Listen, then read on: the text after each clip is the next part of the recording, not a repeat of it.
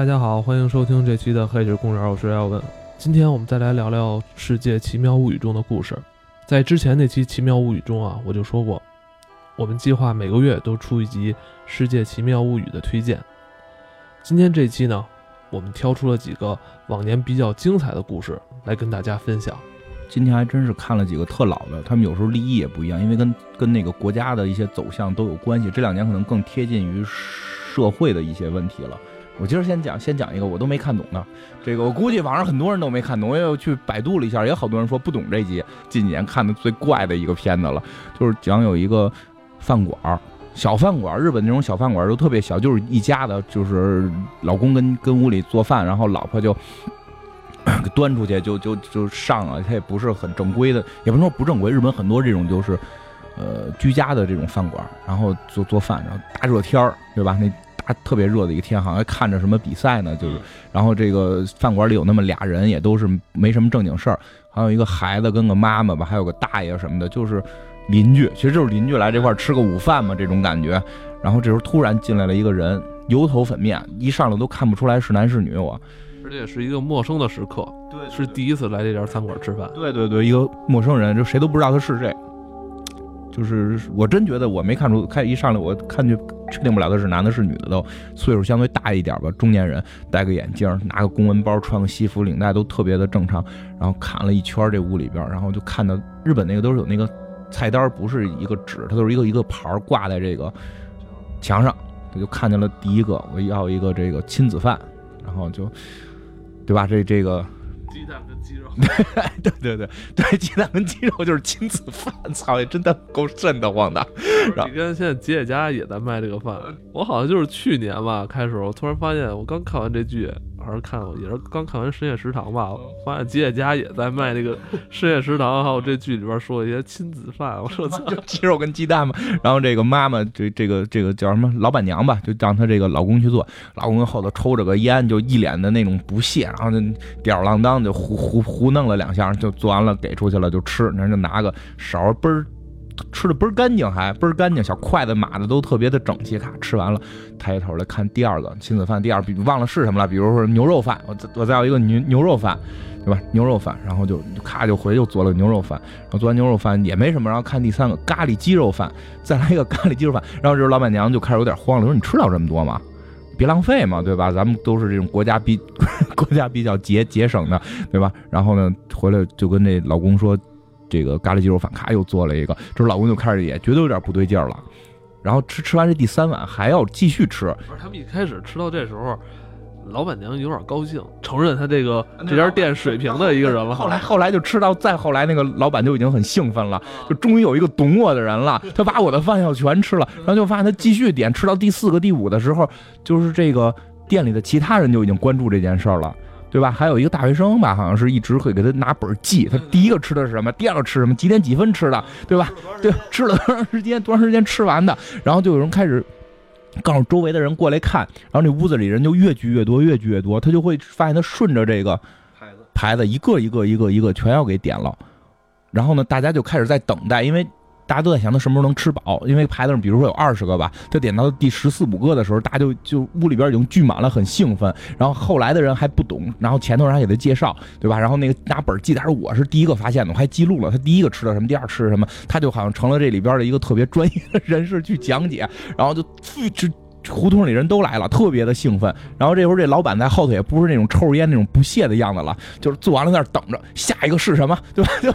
啊做，一边做一边激动，我多少年没有这么带劲了，我终于可以这个又做上饭了，特别高兴，然后对吧？然后就最后发现，就是到他吃最后一碗饭的时候，大家都是欢呼状，我他终于要完成这个使命了啊！欢呼啊！终于完成了。然后这个老板还跑，这个做饭老板跑来握手啊，跟握手，特感动。然后那个人就还是一脸不屑。一脸不屑，然后又看了一遍，没有了，又重新看到了第一个亲子番，就 然后这集就结束了。你妈我也不知道这集到底要说明什么，嗯，这我也不知道他想去讲明的是什么。但是你你会不会感觉，其实大家那种看热闹的心情，在那个时候就是一轮一轮的，然后就被打破了。就这样的一个感觉，对，就是其实有点这种感觉。我觉得就是这些人都很无聊了，包括像老板，我觉得是比较明显的。就是其实做的饭可能挺好吃的，但是他就是这种屠龙之计，可能就是没嗯无法展现自己才华，终于来了一个懂他的人，然后就特别的兴奋。他他把这些细节带动出来，但是整个戏在说什么，我不太清楚。你你有什么见解吗？我记得当时我还看完这集之后，嗯回味了很久。当时你看这个剧的时候啊，你像他这个戏里的这个主人公，他吃到第五份儿、第六份儿的时候，其实这部剧已经具有这种超现实的对啊，谁能吃那么多这种情况出现了。嗯，但是这些围观的群众，包括做饭的老板，都没有对他这个超现实这种现象去发出自己这种惊讶的态度，反而是执迷于吃饭的那个人在不停的吃。我觉得这块儿好像也是有一种讽刺，是吧？大家只是对生活中观察到这种刺激发生兴趣，但是他不会觉得这种发生兴趣的这个缘由是一件很荒诞、很超现实。如果咱现实中碰到一个人，他吃了五碗饭还没饱，你我觉得你会不会有点害怕？他得吃二十碗，他最最后这人家可能得吃了得有二十碗。对，然后你就吃到那个时候，然后那个人还在算他平均多长时间吃一碗，多长时间吃一碗，就这个时候我都觉得有点害怕了。这个我其实看到这儿的时候，我一直在想，这人到底是不是人，外星人。还是外星人，啊。还是说是个妖大妖怪过来，就是就是怎么样的？我我我看有网友说，他最后以为这人要吃人呢，就是他以为吃完最后一碗要开始点老板娘吃呢。对，这 我看的时候我觉得特别恐怖，怕有一个很奇怪的反转出现，很恐怖。但是作为观众啊，反正我是在这里边没有看出什么优越感来，我反而觉得那些剧里围观的那些人，哎反而是具有极大优越感。可能就是逆向玩恐怖片，就是就是观众觉得恐怖，但是故但是片里那帮人是是站在恐惧之外，有优越感。哦，看热闹，他们跟观众似的。投射的目标转移到了观众层面上。我觉得，哎，我你要说这，我突然有种感觉，就是实际上我会感觉我跟戏里吃饭那个人是两个人在演。我一直在关心他为什么这么能吃，关心这些，是我跟他之间是有这种感情互动的。但是那些人没有，是在围观我跟那个人的，哎，真的是有这种感觉，就是那些人就完全对于这人这么能吃不感兴趣，就是在记录，就是在欢呼，就是在什么，他好像是在围观我跟他之间的这种心理的这种较量。接下来这个故事叫《雪山凶灵》，这部故事观众评价非常高。有一个日本网友的排行我看过，那个他们说那个排名基本上看明星脸排的。就谁是明星谁排前的，对对对对对，所以先讲这雪山这故事。雪山这故事被咱们中国网友被评价最恐怖、最悬疑的一集是吧？嗯，雪山这个故事，它讲的叫雪山凶灵嘛，但是它这个整个故事的起源其实是在一次飞机的失事之后，就是飞机迫降了，这个里边也都发生了各种的，就是死伤事故。这些人其实他们在的是一个大雪天里边，他们就要在雪山里面去寻找一种呃生存的一种环境，然后他们就带着这个所有的人，然后一起去找到这个一个新的地点，然后去生存。是有四个还是五个幸存者？他应该是上来的话是有五个，这五个人里边先讲一下大概人物关系啊，有两个女孩儿，这一个女孩儿戴帽子，我们管她叫帽女吧，还有一个是断脚的叫马里，然后她是脚瘸子，瘸了，对，瘸了。然后另外还有一个医生，这个医生呢是一个老年医生，他的这老伴儿呢其实已经在这个事故中死去了。再有一个是一个当兵的一个大哥，这大大哥呢原来是一退伍军人，曾经指挥过八十个人的部下，觉得自己特别有生存能力，觉得特别牛逼。那个大哥就是贝尔的再现，在这过程中呢，他们就是大哥回来之后说，前方不远有一个小屋子，其实我们可以上那块儿去避一避这场暴风雪。他也不知道从哪儿拿到了一张平面地图啊，而且凭着这张地图的话，他就知道说前面就有一个小屋子了。这一点在这儿就出现了。其实很多网友说，他怎么能通过一张地图就判断出附近有一所小木屋？本身他们坠机之后，其实他很难去定他自己的方位。那是张就是他自己说那好像是张航空地图，就是飞机上用的，那是不可能写哪有小屋子的。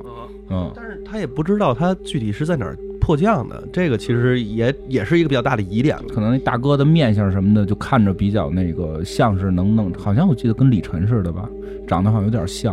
因为因为我看的时候我就知道那个是有问题，因为我看这弹幕版，那你别不许说话了。然后他们就跟着这个大哥一起背着这个断了脚的，或者说是脚受伤的这个女孩，然后一起上了路。在路的过程中，又发生了一件事情，就这女孩走不动了，背着这个女孩的人走不动了，这女孩也走不动，所以这个戴着帽子的女孩呢就说：“哎，我我必须得背着她走嘛。”结果尝试了一下也不行，这当兵大哥就出了一主意，就贝尔现身，在地上挖了一个雪坑，就是贝尔里边呢，他们曾经有一集也去到过一个冰天雪地的地方，讲过说这在雪坑里边可能稍微暖和点儿。咱现实也比较好理解，外边大风天吹的你那都零下十好几度，你要是在雪里边的话，可能也就零度可能左右，所以就挖了个坑，要把这女孩搁进去。但是挖坑的时候，那个行为是很让人觉得诡异的，因为他挖的其实是个坟坑。不是这种深坑站进去或蹲进去的，是让人躺进去的。对，就不知道他那个是刻刻意这么去做，还是没有想这一块儿啊。反正跟那个贝尔教的是不太一样的。然后他挖了一个这样的深坑，刚开始大家全都是特别的介意把这个女孩放在这里边，然后之后再回来救，包括他那个女伴儿。但是呢，当问到这医生，要不然你来呗？医生说，那我也没有办法了。然后就最后就特别无奈的把这女孩就真的给埋在那个坑里边，说之后来来救你。这块儿就第二大疑点也已经有了。然后他们到了这个之后，他们这几个人到了这小屋了。到了小屋之后呢，发现这个屋子里边物资齐全。这几个人进去之后的话，首先是得生火，也不知道这飞机上，反正国内啊不让带火种，也不知道他们哪儿来的，就火种就出来了。关键这块儿特别逗，嗯就是他们想要什么，把火升起来，哎，对结果转头发现就有火了。对我们饿了，我们要补充一些食物，发现就有苹果了。对，但是这时候你作为观众，其实你没想这个特别有问题，因为他们就是说这儿有油毡，说这是毛毡还是什么能能保暖的，正好有四个，这时候都四个人了嘛，正好有四个，为什么这么巧？你这个时候看完之后你会有疑点啊，说有吃的，打开一个柜子之后里边就有苹果，咬了这苹果之后说这苹果怎么没味儿啊？你也没想这是为什么，然后说要有火，然后在那儿说你们看着火，一会儿你们暖和了，大家一下就都暖和了。这时候没把那门外那女的也都忘得差不多了啊。然后这马里就是呃就是不是马里了，这个戴帽子那女孩说：“我得去救我那朋友去。”他们就又回到了这个外边。到外边之后去救这女孩的时候，发现这女孩只有脑袋在外边，身子在里边。这个这一幕特别吓人，我当时被这儿吓着了。这是我第一个觉得吓人。第二个，然后他们觉得特别吓人是，这俩人拿着铁锹说把她挖出来。这俩人在分析，你是躺着呢，还是卧着呢，还是怎么着呢？不知道，不知道从哪儿下铲子。这一铲子下去，把这女的给戳死了。这块儿也看着挺可怕的。就猪队友，这就是这太猪队友了。这个，嗯，然后戳死之后呢，他们就回去了嘛，这也没有生还的可能了。回去之后的话，到了这屋子里边，这几个人就开始说，咱们得保持一个清醒的状态，一直到这个能有人来救咱们。所以他们定了一规矩，说咱四个人啊正好四张床四个角，咱一人睡一个。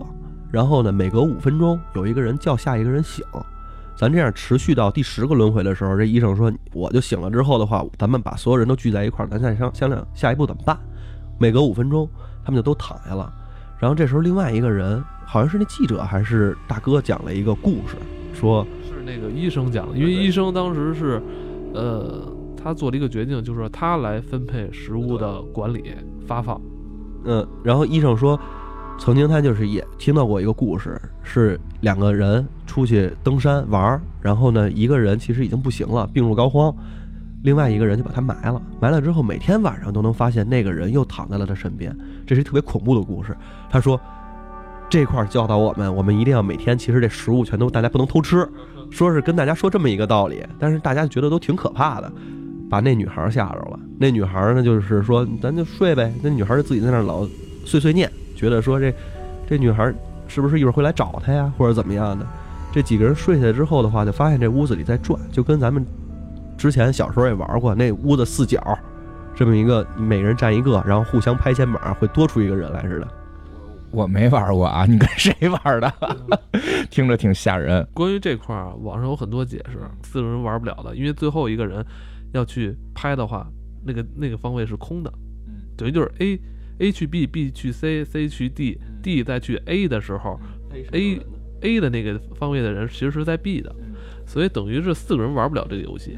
对，就是实际片儿里边最后演的是那个，就是老头儿最后醒的嘛。他醒了之后，发现四个人都在自己的床上，是每个人在一个角。因为按照这个设定，就是第一个人就是先有三个人睡嘛，然后这个醒的人五分钟之后会拍一个人的肩膀，让这个人起来，这个人待五分钟再去拍下一个，然后这样的话应该总有一张床是空的。但是最后又会发现四个人全在床上，然后这是这让他们证明需要五个人才能干这件事儿。对，完他们想刚才到底是谁拍的我？这集又变恐怖了，因为这个游戏一直在网上有流传，我就是我还没敢玩过，我不知道 CS 是跟谁玩的，不是跟我吧？大学时候玩过，但是但是没没玩出来那么那么那么奇怪的那种状态啊。大概说一下这个游戏，这游戏的玩法是什么？就是在一个黑的屋子，然后四个角，每个角都站好一个人，就站在角这儿，然后呢，第一个人走到。第二个就是顺着这个墙边一直走，可以走到第二个人嘛，对吧？他走到第二个人的这个地方，拍一下他的肩膀。第二个人接到这个指令之后，继续往他的正前方走，就是等于是连连着另一条边走，又可以碰到第三个人，再拍他肩膀。第三个人再往前走，碰第四个人的肩膀。第四个人再走回到第一个人最开始站的那个地方的时候，那个地方是空的。这个时候第四个人要拍一下手。拍下手，然后前一个人听到了拍手的指令，就继续走。说这个玩法会在转几圈之后，会发现不会再有拍手声，因为每个人后背都会被人拍一下。然后这女孩发现了这个问题，就是戴帽子这帽女，她就发现了这问题，她就在地上拿饼干，不是刚才我们讲拿饼干，然后画了这个图，觉得不符合现实，这得五个人才玩，所以屋子里这第五个人是谁？她就造成了这所有人的恐慌，会觉得是那个被他们误杀的那个女人。他觉得他回来了，因为正好刚开始老医生先讲的这故事，这几个人就觉得更害怕了。然后这几个人呢，就害怕到什么程度呢？就每个人都出现了这种看见这个女孩穿着白衣服出现她的影。这时候他们手里是有一个 DV，嗯，对，有一个 DV，然后在全程的录像，然后逐一的，然后这几个人就先后的都已经。疯掉！开始的时候，那 DV 还没拿出来使的时候，就已经死了两个人了，对对吧？先死了两个人，最后就剩两个人了，剩那个医生跟大哥先死了，剩记者跟这个女的了。然后他们都怀疑会有这个女鬼来抓他们嘛，因为他们都裹着大衣嘛，这细节做挺好，裹着大衣。然后那个 这个记者就跟这个女孩说：“说这个 DV 录咱俩，真的说是谁死了，也能让人知道是谁杀的。”对吧？然后俩人就睡着了。然后等这女孩再醒的时候，因为你知道在冰天雪地里这么冷的地方睡觉，实际上是有风险的。一旦你睡着了，你就会死死掉嘛。所以说，如果说你去雪山，这种遇难一定就让对方就让那个让遇难的人不能睡，必须要保持清醒。但是他们俩还是睡着了。然后后来女孩醒了之后，发现这个男的也死了，背后有一个斧子，他就吓疯了嘛。然后他就去拿这个 DV 看，拿 DV 看的时候是看到了那个一个穿着就是那个。女孩就是之前死掉那个女孩的衣服的人，看不见脸，就就拍到身上，拍到脖子，拿着斧子把那女的砍死的，把那男的砍死的。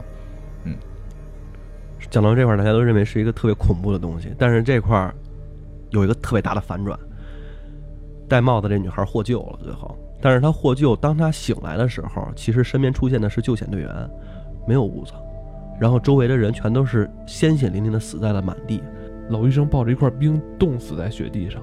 包括这个最后活的这个女孩穿的就是那个在 DV 里边那个女孩的衣服，因为开始有一个镜头就是他们把那女孩的那个其他衣服给拿进来了，对对吧？就是他就把他剩下的物资要拿进来嘛，想多穿点衣服把那拿进来，所以最后砍死的那个同伴的那个人应该是那个女孩自己，但是那个屋子是不存在的，然后他们的吃的都是血，什么火什么都是没有的，这故事就结束了。然后还有一个镜头就是拍了那个。其实被埋的那女孩就在他们跟前不远，然后也是一一下戳下去，但是你就不知道那个到底谁是马里，谁是那个帽女，他们俩这身份到底是怎么样的都不知道。最后其实是乱的这一块儿，然后网友就有了各种的点评和解释。你用心看这片儿挺明显的，其实就是这些人到了这个冰天雪地的状态之后，他们这个疯狂。对，接近疯狂，就是疯狂了。他们的产生了幻觉，集体性、集体性幻觉，有叫癔症的这种，就是集体幻觉。然后之后出现互相的猜忌，然后出现这么一个在这种极端恶劣情况下人的这种表现。而且，嗯，从一个比较理性的角度来去看这件事情，就是低温症。低温症是非常明显的。低温症其实有的人会说，就是自己感觉很热，但是它实际上是很冷，而且会出现高烧，就是假象的高烧，会出现幻觉。就这些东西。在我看来，其实都是最后获救的这个女孩，她其实出现的各种幻象。就那帮人可能就在那儿吃雪吃冰了，可能是在说什么，但是她的理解就已经变成在屋子里去做这件事情。不是，就我觉得那帮人也有幻觉了，就是集体性幻觉、集体性癔症嘛。因为那就是疯了，他吃雪，他肯定他也认为那个就是大香肠是在吃香肠，对吧？肯定是这这这种看法嘛。就是我觉得这还是挺明显的，就是整。我我觉得这看完之后有点害怕的是什么呀？不在这些事儿，我有时候跳到另一个层面去害怕。你知道我们的，你比如冬天，北京是已经冬天了嘛？再冷点，你的手机可能电百分之十、百分之二十就会自动关机。为什么？因为冷，就是连这种机器都会受到温度的影响，然后让让它变得有问题。其实人应该也会。就我突然会觉得，其实我们跟机器没有什么实质区别。就我们在那种极度低温化下，就会产生幻觉，然后产生各种各样那种恐惧的气氛。就就是这样，你你不觉得吗？对，嗯，但是我我我觉得可能好多网友会觉得最后 DV 拍女鬼就是证明什么这个那个的，我觉得那个就是一个最终导演给你的一个感觉，他并不是要用那个女鬼来证明这些事儿真的是由鬼来实现的。因为我看有的解读说是鬼实现的，但我更愿意去理解为这个就是人的机体在极低温情况下出现的各种的这种。癔症啊，或者说那种幻觉，因为其实人在有时候沙漠里边也经常会出现类似的情况，看见大绿洲了，还是看见前方有一个水坝，还是有个加油站，这个其实全都是人在这个极度恐慌或者极度这种就是幻觉，幻觉，然后会出现这样的。就是我觉得这也是属于人机体的一种应激反应，应激反应就是我在沙漠里边，当我失去信念的时候，我看到前头有绿洲，没准能多走两步。我觉得没准是这样啊，但是他们好像有说过，如果在沙漠里边你出现这种幻觉了，你势必是肯定要死的。就是北京这天气说报的有雪，今天是有雪。咱们一会儿录完，咱们就去吃涮肉啊，看那涮肉有味儿没味儿。你要吃味儿不够，可能是有问题。吃火锅放在嘴里没有味儿，有可能是有问题，是吧？对呀，咱们可能就是出屋的时候已经被大雪封住了，然后咱们都快冻死了。这集《雪山凶灵》看完之后啊，呃，接下来这集其实也很好看。我觉得这集非常好看。这集啊，我觉得它涵盖了历史、科幻还有喜剧，很多幽默的成分、诙谐的东西在里边。但是这个故事还真的网友评评分不高，网友评分不高。但是正好是看完了那个雪山之后，那一年的雪山第一个故事、第二个故事，就紧接着就是这个故事。这故事开头还很有意思。开头是一堆人去挖那个埃及法老的那个陵墓，挖到了，挖出一个手机来，然后转过来看号码，念了一个号码，然后他们说是这个号码我们？说是，然后大家就叭把手机举起来，我们终于找到了，然后啊，这个就就大家会会觉得很奇怪，埃及怎么有有这个手手机啊？然后镜头一转，就到了一个日本的古代，应该是一七几几年吧，应该是日本战国时代之后的一百年，就是。然后这个故事就开始了，就是就是我我看那弹幕版觉得特别有意思的是，因为好多网友看了《前头雪山》的，以为这都是恐怖故事呢，然后马上就说：“我这也是恐怖故事吗？这是不是硬 拼的两个故事？”但是特别有意思的是，看到中间的时候，就弹幕全都变了：“我为什么还在看这个这么怪的片？为什么还在看到结尾的时候就哇太感动了什么的？”所以这个片儿其实如果有有兴趣的人看完《雪山》，接着看这个，这种反差还挺有意思。这集叫《手机穿越》，嗯。然后是，这是一个真实的历史上的人物，叫大石，应该是江户年代，江户年代一个挺著名的事儿，什么四十七人众，我记得，如果没记错的话，要四十七人众。我觉得咱们有必要先介绍一下这个历史之前的这段历史啊，就是赤穗事件。那你你你讲，这赤穗事件它是发生在一七零一年，它是赤穗藩主奉命接待天皇使者，受到吉良愚弄而失礼，赤穗愤而伤害吉良，违反了法律。背叛破釜之后，他的家臣为其报仇。通俗点解释吧，这个朝廷派了一个钦差大臣来地方进行巡查，然后这地方官呢不太懂这种礼数，他应该是他手下的一个官员吧，一个比较懂得宫廷礼仪的，就是说你来帮我操办这个怎么去接待人家。结果他下边这个人呢，就是使坏心眼儿，没让这事儿办好。结果呢，这主子就怒了，直接就拔刀想砍他，结果砍他没砍死，砍伤了。砍伤了之后呢，这吉良就把这事儿捅给朝廷了。然后，然后朝廷的判决是这个主子是切腹自杀，然后这个吉良是没什么事儿。然后呢，等于这个家主死了之后呢，这个这家就完了嘛。然后这家原来的这个家臣家臣嘛，就算他们家管家吧。对，就都变成浪人了。对他们这个管家还算有点钱，反正就应该是能分着点钱吧。然后这管家就是历史上啊，最后这个管家就在这个主子死了一年之后，这个管家就是集合了最后四十七个人一块儿去反抗这件事儿，把这个吉良给杀掉了。对他们这个主角啊，大石内藏助知道这个事儿之后吧，历史的记载啊，就是说他卧薪尝胆，去了一个妓院里边住了一年，应该一年半之后吧，他又重新召集了之前那些四十七个忠心的家臣。去刺杀吉良，刺杀这个事儿还真是成功了。成功之后呢，四十七个勇士啊也没怂，直接就是向官府投案自首。等于大石是这帮人的首领，然后其实这是一个历史的故事。对啊，其实刚才我们笑点也也在那儿呢，就是丫为什么你当时组织这四十多人去，不正好更是一鼓作气嘛，对吧？带着这个。战斗状态嘛，对吧？你都是狂怒状态的，不仅非要卧薪尝胆一年。而且这卧薪尝胆呢，他也不是说跟家耕田或者练武啊，在一妓院里边，在妓院里边愣混了一年。人家是那个知道自己的人生即将结束了，然后先要去花天酒地娱乐一下。哎，对，这就是一个历史的争议点。大石有一天出了家门，看到地上有一个。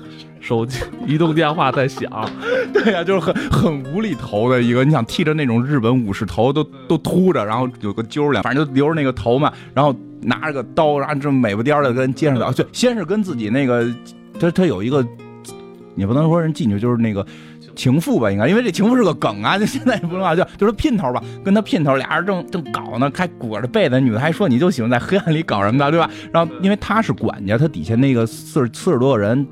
以他为首领嘛，就有人来报，就说谁谁谁已经去刺杀吉良了，然后特激动，成功了嘛？没成功，哎，怎么没成功？然后那人就开始问咱们什么时候去报仇，特别亢奋。哎呀，不要着急，不要着急。然后就开始说风凉话。然后说完之后，他就这个这个，他自个儿有家嘛，因为他有家也有孩子，那外头那个就纯是姘头嘛。然后这个他跟家里边反正也折折腾两下啊，是是说他媳妇儿回娘家了，他媳妇儿回跟他孩子回娘家，特别高兴哦，又可以出去野啦，又可以出去找情找姘头了。那。刚出门，嘟嘟嘟，电话响的都傻了，把刀就拔出来，不知道怎么着好了，拿刀杵那手机，因为他们古代人没见过手机嘛，噗给杵杵响了，那边有摩西摩西，对吧？然后然后这个这些这些都是梗，特别好玩，摩西摩西。然后他不知道怎么着，关键那个年代人还不知道接电话说摩西摩西，好像这个词儿好像还是后来。对对对对对，因为这个梗后来他们会用到，然后他就就那里边就他不明白是什么意思嘛，怎么还有这种声音？然后那个人就。就电话里就跟他说说的，你把那个耳朵贴在哪儿，嘴贴在哪儿，他以为他会拿起来吗？没有，他趴在地上。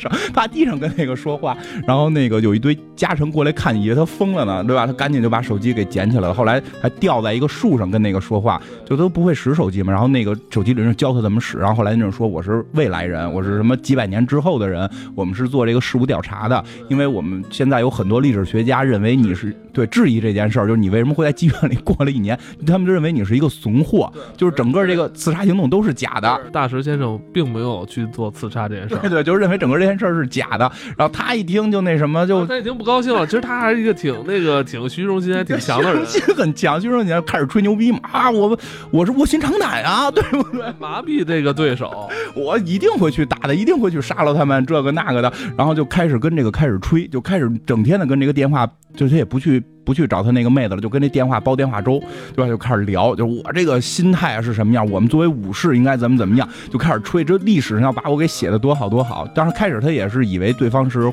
是这个坏人什么的，也不信对方。但是对方有个预言说他们家一个家臣那天会死，就成功了，他就信了嘛。然后他就开始吹嘘自己有多棒多棒多棒，然后等等，然后后来就是。这个这个电话里边的人就是会断断续续给他打电话，然后询问他到底什么时候去刺杀，你到底进展到哪一步了？然后里边还会质疑他说你你你是不是还没去？然后就是没有，我在准备，我在准备，我在练兵什么的。实际他在那个跟他那个小情小情妇在一块斗，然后他说那个。电话那时候特别逗的，就是说你是不是你是不是在情妇家？他不懂“情妇”这个词儿，完他理解是有情有义的妇女。对，哎，这个词儿好，有情有义的妇女。然后就跟他那个，就跟他姘头说：“你现在就是我的情妇了。” 就是多好的名字。然后给对吧？那个再来电那电话，后来再来电话，他当时那女的还得装自己特别会使，拿来某西某西，对吧？因为美国那边都摩西摩西都先，他还特别摩西摩西，就是特别怪，然后就就跟那边吹牛逼，跟电话吹牛逼嘛。完了之后，这个姘头就跟他说怀孕了，然后特别高兴，那走回家吧，你就是小媳妇了，咱也就别在外头过了。然后带美国店带着回家了，然后他儿子在家呢，拿着刀要砍他，然后儿子就是说，等于是他儿子特亢奋，就是我们要为主上这个报仇，就是你他妈一个当爹的一点人模样都没有，我要砍死你。然后他 就他就跑，然后就在家里边跟闹剧似的来回折腾。然后后来有一个他的下属嘛给挡住这件事儿了，挡住这件事儿之后，就跟他儿子说什么，你还是得信任你爹，你爹一定会替咱报仇。这时候看他爹跟情妇俩还玩，对，情妇还得做了一手机链儿，对吧？特别逗，做一手机链儿，说你看这个，这你拴你这个手机，他也不知道那叫什么，拴这个天线。最新的一个机关是吧？对对对对，你开始那女的还质疑这是不是一种新的武士刀什么的，说你拴这上多漂亮啊什么的，这日本的。这个手机链情节，然后发现他就跟那女的一直跟那手机玩啊，然后这个家臣也急眼了，也拿刀砍他，结果就一群人砍成一锅粥，然后他特别失落，他就特别失落出去了，然后电话又响了，就跟这电话里边就就跟电话说说我挺失落的什么的，电话里说你是不是真的就是历史学家说的那样，是一个特别怂的一个特别狡猾的一个笨蛋，你根本就没想过去报仇。他说我真想了，他说我不信，因为我的主要工作是调查历史上这些不明的事件，如果你真去了那什么的话，你肯定会有誓师的这个誓。言就是跟你的这些家臣怎么说的这些话，你能不能准备好了？他准备好了呀。他说：“你给我说一下。”他说：“我我不想说。”他说：“不行，你必须说。”然后他就开始就特别默啊，我想吧，这个吧，那个吧，然后就开始说上瘾了，就装逼装上装带劲了。我们要武士道精神。什么是武士道？这个时代的武士道已经没有了。我们就要作为武士，我就是武士道，要为主上报仇。然后他这后边的家臣都听见了，完了就聚集在他后。这个镜头特别有意思，是坐在一个这个楼梯上，然后呢，这个镜头就等于是拍着他嘛。拍着他，然后镜头往上一摇，就是这个楼梯上边，就是所有武士都在那儿站着，然后哭，听着，哇，大师先生太牛逼了。然后他回头一看，他就傻逼了，明白吗？就是就就玩脱了嘛，就是必须得去干这件事儿了。然后他就没办法，就必须带着大家去干。然后他就开始开打电话，电话里人说说你丫给我害苦了，我他妈现在就真要去了，什么等等等等。但是他已经迫不及就没办法了，必须去。然后在最后，他终于把这四十多人纠集起来，走到了那个江户的时候，他就打电话又。问了一遍，就说的你告诉我，我是不是会死？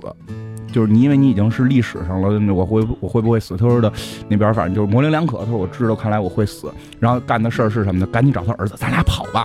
就是 咱们会死，咱俩跑吧。然后儿子就是儿子就跟他说什么我啊，我以爸爸为为为榜样，我说你这是考验我呢。我们绝对不会死，我们会视死如归。然后他爸一看也劝不走，操，真他妈拿你们没辙。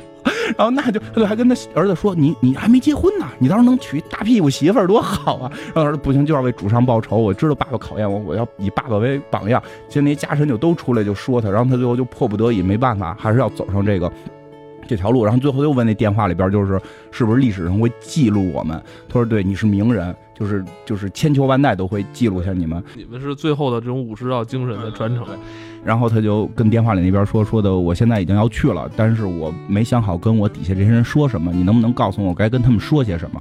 然后那边说你等着，我给你查一下历史书。然后突然他就说你不用查了，我有我有感觉了。然后他就一边说你听好了，就一边打着电话一边对他底下的所有人就说说虽然那个呃我们的家族已经灭亡了，然后我们这么一去也肯定都要死的，但是我们的名字会被历史记住。就我们这些人也都会被历史永远记住，所以我们永远都不会死。然后就大家啊就冲过去了。他最后说这段话的时候，态度一下就转变，真真的是这样。我我我特喜欢这个故事，因为我比较喜欢历史嘛，所以我比较喜欢这个故事。然后就镜头一转，就是到未来了，就是一个小格，就是一个一个的小工作的格子里，就是有一个日本人。每人都在打电话，然后这时候有人把一个已经破的电话拿过来了，说：“你看这个是不是大师当年用过的电话？因为后头有编号嘛。”这是跟他好跟之前那个法老那个对应起来，就是他们这个组织都会给那些地儿发电话，然后对话完之后，这个电话会通过考古给回收，然后来确定这件事儿是历史真实的。然后他收到这个电话，然后他就会在电脑上打字儿嘛，就说大师先生，反正那意思就是一个特别牛逼的一个什么一个武士，真正有武士道精神的这么一个，就根本不是怂货。然后历史那个。都记载都是正确的，几百上千上万的人在做这样的事儿，在打电话，接线员就跟客服似的。在他旁边吧，还有一个法国人在给拿破仑打电话，在问那个滑铁卢。对对对，其实挺有意思。嗯，就是这个故事，我因为是觉得什么呀，就是因为我喜欢看历史，我会觉得这这个故事会让我更是我想象中的历史。我记得我跟你聊过很多话题，就是我看待历史不会把历史上的那些名人看的是那种神。对吧？如果他们已经是像关羽这样该拜得拜啊，因为我也说过，就是有时候在庙堂上那些已经被重新定义神格人物是他们，那个是神格人，就是你还原到现实的时候，现实人，我更愿意去用现实的眼光去看待这些历史人物，因为大石这个片子，我就他就是个普通人嘛，油嘴滑舌，然后就跟对吧，就跟他的那个小姘头那么，我我我看那会儿真的觉得很美好嘛。就那小姘头来了，一进门是咱们先喝酒还是先先搞，搞完再喝，然后对吧？这我给你做个手机链，就特别温馨。就就我觉得历史的人也是普通人，其实这两种观点啊，因为我知道以前有个人跟我聊过，他的观点是认为历史上任何一个人都不是普通人。像因为我们玩游戏里边，你说像韩玄这样的智力武力都四十多、三十多的这种，他说其实这样的人可能在现实生活中也是比你牛逼的多得多得多的的人。就是这两种观点，我的观点不是，就是都是小人物，不管每一个英雄都是小人物，他们可能是机缘巧合，在某个环境里做出了一个伟大的事儿。就我更相信是类似于那个银河护卫队那那种感觉嘛，就是大师先生也是一个废柴，但是他由于某种原因，最后做了一件伟大的事儿。嗯，是他把这个。他想传承的这种东西啊，武士道这种精神，不是一上来就把那正劲儿都拿出来了，是一上来就是拔刀。咱们四十几个老哥们儿，咱们一年之后相约在这儿，咱去干脊梁。我觉得他没有上来就这样，他上来反而是一个特别诙谐、特生活、一个特小人物的一个角色，给你带入。对，我觉得那样你说那样就假了，就假那太伟大了，对吧？我觉得全世界能做到那样的人只有蝙蝠侠，就剩下都可能很难做到嘛，就。但是这种普通，你想，因为他不是，他说他那个大石这个人没到大明这个级别，对吧？他也不是信长这种，他就是一个小家族的一个，你想他能让让德川家随便说说说剖腹你就得剖腹，他是个小家族的这么一个，还是个小主管，就这么个小人物，他能做这么伟大的事儿，他我我并不希望这个人说的就像你说那样，几个老哥们儿之前就怎么样怎样的，对，就假了，因为我会解读历史，都愿意还原到人本身。就包括我是不知道说合不合适，你觉得不合适就可以剪了。就包括说之前就是之前我跟你聊过，就是岳飞的死因，就里边是有一些人为因素的。因为岳飞年年的这个进谏问皇帝为什么不生儿子，但是明确的记载过那个宋高宗已经阳痿了。就是你想象一个你的下属天天问你到底能不能搞的时候，你你想不想弄死他？就是他弄死岳飞有很多原因啊，但我相信这也是很重要的一点。就你能能明白？就我更愿意去这么解读历史，你还原到这个现实的人物的本身，就是可能历史上不会有手机啊，但我觉得可能大石先生真的是知道怎么也得去死，先弄一年再说，先爽够一年再说，家里点积蓄给都花了。你想一下，咱们如果知道一年之后要死，是不是先把积蓄给花了？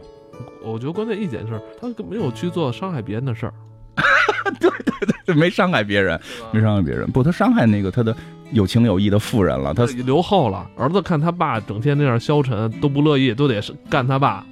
是吧？那那那人那个情妇看到这儿，没准觉得哇，我怀了一个英雄的骨肉。我最近这两年在说历史事儿上面，他们其实拍出来的，无论是大河剧，真真田丸也是这样嘛。讲德川家康，那就是一个瘪三儿，那就是一个龟孙儿。不是德川家康本来就是老乌龟嘛，这业界评价老乌龟嘛。然后一看那个织田信长，那就是暴躁如雷，那个就生活的不能再生活了，就根本就不是你想象中他那伟岸的身影什么的那样的，让人去追随，也也是那样一曲。你再看昌幸。那就是一老流氓啊，天天给人出损招，然后那哥哥就，哥哥是一个特别正义凛然的人，但是哥哥就永远全都是一个懵逼的状态，哥哥是个二愣子。对，就是我我比较现在我看历史现在比较喜欢用这种情调的剧来看历史，就是就是他。每个人都是活的，就比较意比较有意思。能有多少人？他们是很伟大，我他们是很伟大，但是他们真的说跟人类就不一样了，也不太可能。想传承这种思想文化，是吧？这是最重要的。人家真是把武士道精神，其实在最后很小篇幅，嗯，但是一下就感染你了。对，就像你说的似的，如果这武士道精神从一开始就哥几个这种，就反而让你会觉得观观者会觉得这离我很遥远，他们是伟大的英雄。像小人物，我这种很平凡小人物，可能也有这种精神在。对对对对，就是他最后是通过什么事儿，我能迸发出我内在的潜力，对，而不是说很离我很遥远。这个精神可能只是那几个人才有，我这种人就不不会有，我也我也不敢想。每每个人都有，其实这种方式去表现历史，就是让每个人都知道自己是很伟大的。这个故事真挺棒，就是你看二三十分钟吧，我觉得完全可以拍成部电影，而且绝对非常好看。这个电影特别好笑。特别逗，其实是一个特别搞怪版的七武士，就是四十七武士。你对那段历史熟吗？江户时代？一般吧，其实到了基本德川建立幕府之后，就都不是那么熟了。但这个这个事儿是知道，因为大概了解日本历史都会提到这个，就是四十七人众。他这段历史之前咱们不是私下也聊过吗？你觉得是不是他们国家想有意的传承这种精神下去？肯定肯定肯定会有，这个肯定会有，而且这种忠诚啊，在日本日还都是比较重视的。对，企业里对于忠诚这件事儿也特别重要。换工作，对，我之前不是看那个科纳米开除了一个员工嘛，我员工就是跪在那个公司门口哭。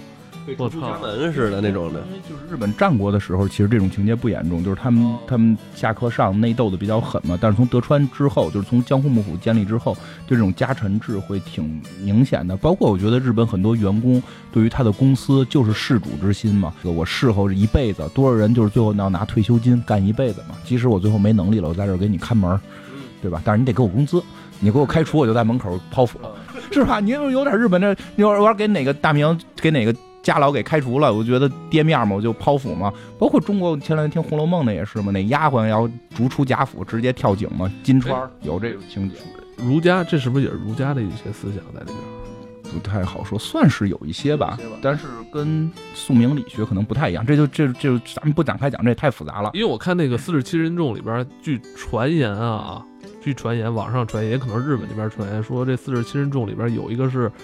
孟子的后人，孟子在日本的后人，一其中一个叫武林为妻的。孟子那会儿怎么在那边留后吗？他们比较爱传这个吧，我觉得他们比较爱传，说不太好。但是日本的儒家可能跟中国的儒现在的国学的儒学也不太一样，不太一样。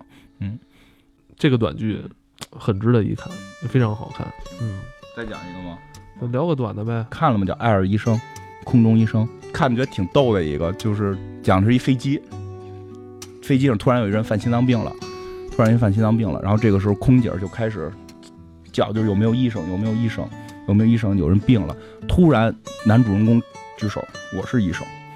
然后过去之后就看，就说你这个是心脏有什么什么问题，好像是你这个心脏什么充血需要放血。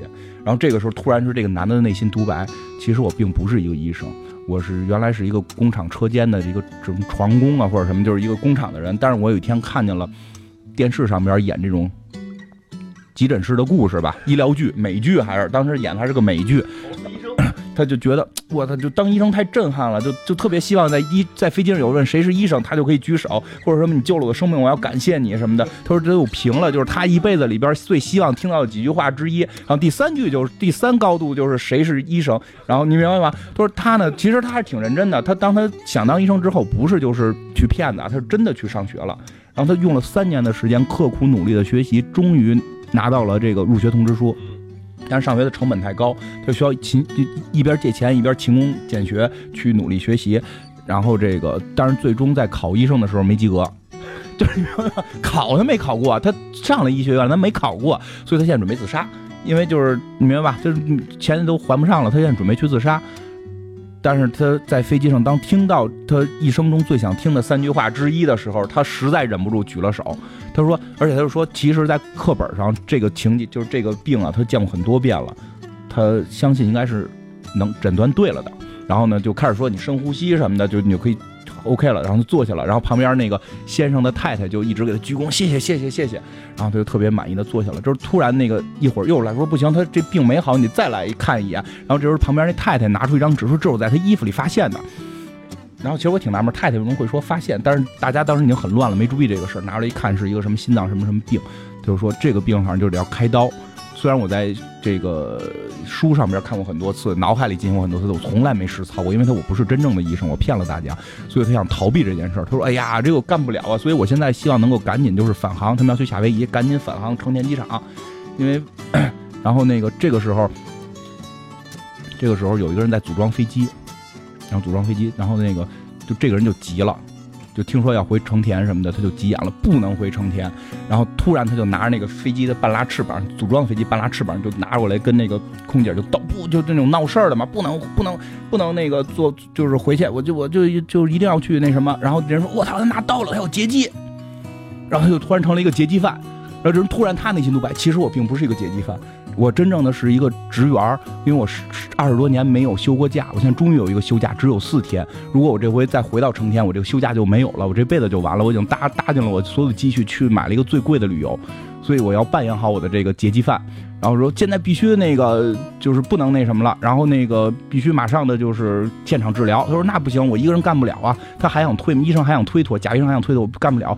那时候你还需要什么？需要一个护士，需要一个麻醉师。然后就就机飞机上那个空姐就开始问那个有护士吗？突然一女孩举手，我是。然后因为我们麻醉师嘛，突然一人一回头，哎，我是。然后然后然后那个然后两个人就去了，去了之后看怎么弄，这些人就都特别互相看，哎，希望他不会。为什么呢？因为我们都不是。然后那个护士，那护士说，其实那些独白特别牛逼，其实我不是一个护士，我是一个酒吧的陪酒女郎。然后我们要 cosplay 成什么什么样，我是 cos 的是护士。当有人问有护士你该上场的时候，我都会主动的举手，所以我下意识的举手了。另外那个人也不是麻醉师，但是他的名字是跟麻醉师是音近的。我是一个漫画编辑，你明白？我是一个漫画编辑。当他们一说叫我的名字，我听了以为是叫我名字，我回头就看了。但这种场景，然后就是劫机就出现了嘛，就这个场景。我已经不能退却了，然后这个时候，后边有更牛逼的事儿就发生了。然后那个劫劫机的那个人就不是劫了一个空少嘛，然后那空少就跟那个空姐说：“你马上告报告机长，马上报告机长。”被劫那人先说：“其实我不是一个空乘。”我是一个劫机犯，就是我本来是来劫飞机的，但我不知道为什么我加入我我是我加入一个组织，我们混了好长时间才混到了这个空少的这个岗位，我们是要为了劫这个飞机的，然后不知道为什么我现在被别人劫了，然后就跟那个女你就跟那个女女的那个空姐说，你赶紧去报告机长。那个空姐说好的，马上去打电话。过程中就说，其实我不是一个空姐，我也是一个劫机犯，我们俩是一块儿的，我才入了这个行三个月，然后我就来跟着劫机，现在我们反而被先劫了，怎么办？然后打电话到那个机长室接电话，一个人。接电话，好知道了，挂一电话。其实我不是机长，我是一个空乘。我给我给机长送送我做的水，他们都喝晕倒了。我现在迫不得已得我自己开飞机，然后特别牛逼，是吧？然后这个时候，这个时候那个就是，但是这些人都没办法，就必须按这件事开始干了嘛。就还有一个人，然后就是医生说我需要那个手术刀什么的，没有，所以不能干。然后这突然一个人站起来说的那个，呃，我知道哪有手术刀，就是。飞机上一定都有手手术刀，因为这些全是假的，没有人知道。然后那个就是空空姐就过去拿真用手术刀，我听着其实什么都有。然后那个人实际是医生，那个那个人说，其实我是一个医生，但是由于我。就是他没说，就内心独白。其实我是一个医生，但是我做手术失败了，然后我现在就要散心，我不想再去接任何的活了。当然，旁边小男孩一直认为他是一个空弹吉他大师，就是空弹吉他，就国外那种比赛嘛，就假装有吉他在那表演的那种，以为他是一个艺人。就是他就后来就说，我是一个，然后后来就是说，要不然你做，你知道这有这个手术刀，你一定是医生。他说我不是一个医生，就是其实我是一个吉他空弹吉他大师，但他实际不是空弹吉他大师，他是一个医生。这是最牛逼的这个整场戏最牛逼的一个画面出现了，这个医生准备开始做手术了嘛？假医生开始做手术，拿着刀。说下面的时间是一点三十分，我们要开始做手术了。然后咔一个近景就到飞机上一个跟表似的东西，然后那个东西内心独白，其实其实我不是一个表，我是一个温度计。就飞机那种温度计是指针的，现在是什么湿度是多少，然后温度是多少，他们以为我是一个表，特别牛逼这个故事。然后就每个，然后那个漫画那个漫画编辑是那个麻醉师嘛，他说他他就想我以前看过很多关于。医学的漫画，我要调动我所有的知识，我来去做这件事情。然后他就用他看漫画的知识来去帮着这个打麻醉。然后那个女的那个护士开始特逗，医生止血钳拿错了，还给错了那个那个。然后后来擦汗就擦汗，然后那女的就说：“其实我发现做护士也不是很难，想起陪酒的时候还被别人揩油什么的，给人擦汗这件事很简单。”然后那个医生也就给人做手术，最后也。做成功啊！对，最牛逼的是那个太太。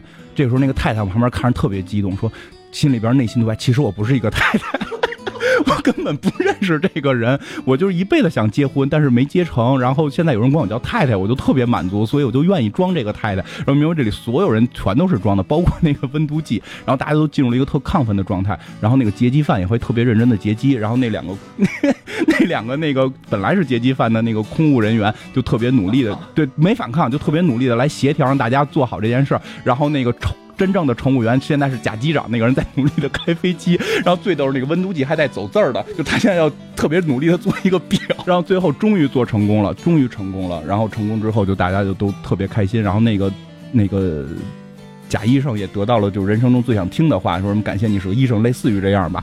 然后 这个时候镜头一转，转到那个病的那个老头身上，然后对着他的心脏，那个心脏来说话，其实我不是心脏病，我是肺病。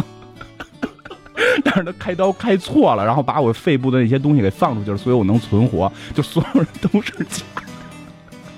这故事太逗了。然后最后结尾的时候是他们就是安全降落了，安全降落了，就谁都没事。那个假假的那个劫机犯也没事，因为他拿的不是真刀嘛。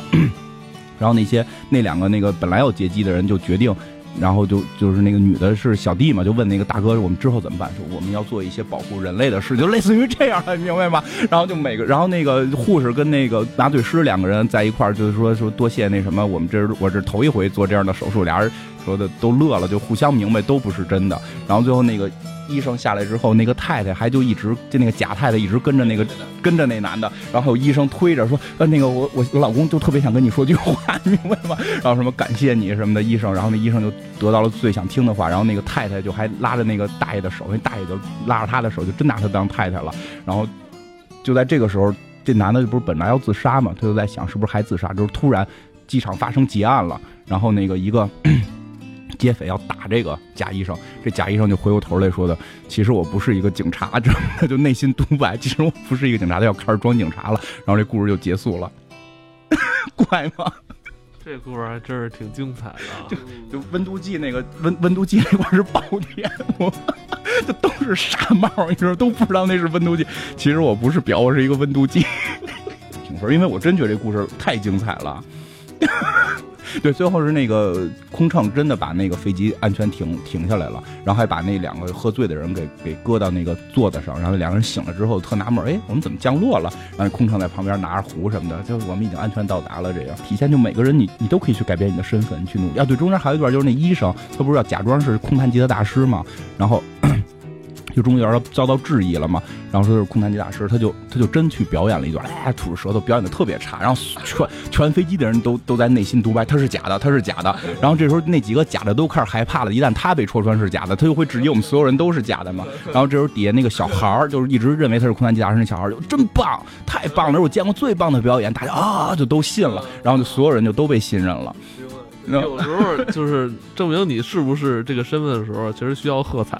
之前讲雪山那个故事，这些故事里都透露了一个，我们应该可以从影视节目或者漫画中学到很多知识。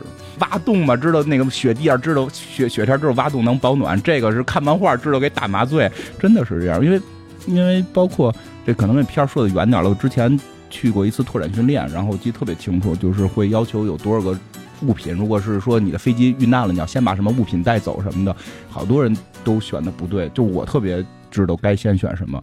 那个除了第一个我选的是枪，第二个我选的是那个镜子，你明白吗？因为我们看我看 CSI 的多少好几百集嘛，就是经常他们有在沙漠里边出现问题的时候，他要用镜子进行反光，进行反光。因为就特意有一集是那个有 CSI 拉斯维加斯里边一个女主角就是在沙漠里遇难，她就是第一件事车翻了嘛，第一件事掰了车上的那个。那个上边那个反反光镜、后视镜，把那个掰了，插在裤兜上。我看着纳闷，他要干嘛？为什么掰这么个东西？这是我想不到的，因为当时小嘛。后来最后发现的时候，就是因为有阳光的折射，别人会看到这个闪光，会来找到他。其实有时候看这些剧确实有帮助。但是后来那个拓展教练说的，我选不对，因为第一不该选枪，第一该选镜子。我说那是在美国。在中国没有枪，谁也不听你的，对吧？但是，但是，但是，真的是这样。就我们平时很多知识，其实你去梳理一下，我觉得在关键时候是用得上的。反正我觉得都挺精彩的，也挺符合咱们这节目的这种调性。对啊，是吧？好吧，对，就到这儿吧。嗯，再见，拜拜。